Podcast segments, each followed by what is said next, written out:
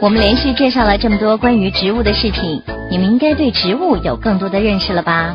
嗯，我现在都会很仔细的观察路边生长的植物哦。你们知道吗？植物对我们有很多的用途哦。我知道，树木可以做成纸。嗯，全世界每年使用将近三十亿立方公尺的木材。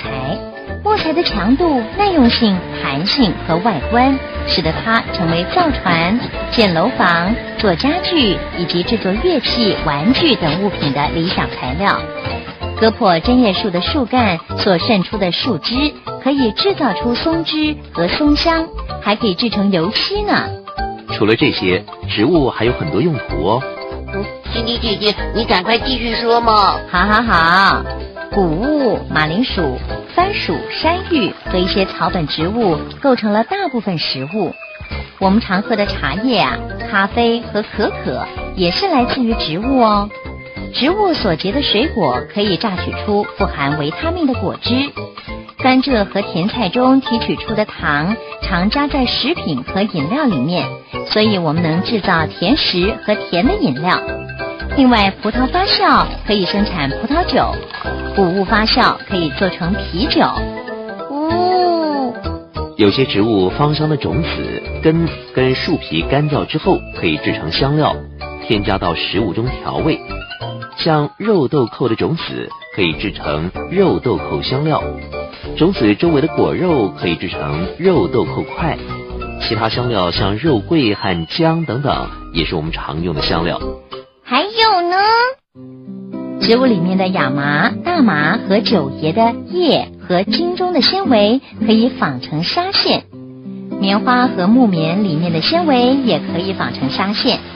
细软的纱线用来织布做成衣服，织布用的手织机或是自动织机可以将纱线织起来，织成不同颜色、图案的布料。龙舌兰、剑麻等较粗的植物纤维被织成垫子、绳子，或是编成篮子。啊，那也就是说，我这件绿色的 T 恤可能是用树叶的颜色染成的喽？哎，很有可能哦。在人造原料发明以前呢，大部分的纱线是用天然植物颜料染色。这些颜料呢，是用捣碎的植物和水混合而成的。那么这些原料要用化学物质定色，染出的颜色很淡。虽然现在人工颜料很普遍，但是很多人比较喜欢用天然颜料。哇，植物的用途真多耶！安迪哥哥、辛迪姐姐，中药是不是也是植物呢？对呀，中药也是植物。有些植物会产生化学物质，我们食用或接触之后，会在身体里面产生强烈作用。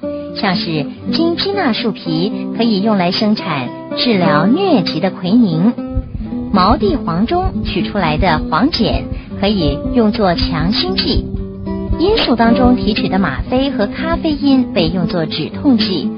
如果是少量的服用，则具有药用价值；但是如果大量服用这些植物，可能就会有毒喽。那我下次吃中药的时候，一定不要多吃哦。植物也是做化妆品的重要材料哦，像茉莉和欧薄荷的提取物和芳香油，常常用作化妆品里的芳香剂。芦荟和可可油是很好的保湿剂。种子中提取的藻酸盐被用作凝胶和稳定剂。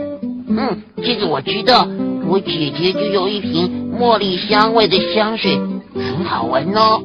另外，植物也可以做燃料。煤、石油和天然气都是由很久以前的植物变成的。每年砍伐的树木有一半是用作燃料哦。啊，原来植物对我们的生活这么重要哦。嗯，所有人类社会都依赖植物和植物的产品。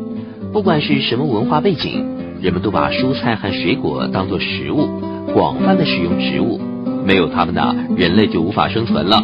那我们应该好好爱护植物，对不对？对，大自然的一草一木都需要我们去爱护啊。嗯，所以我们都要举手之劳做环保。对。对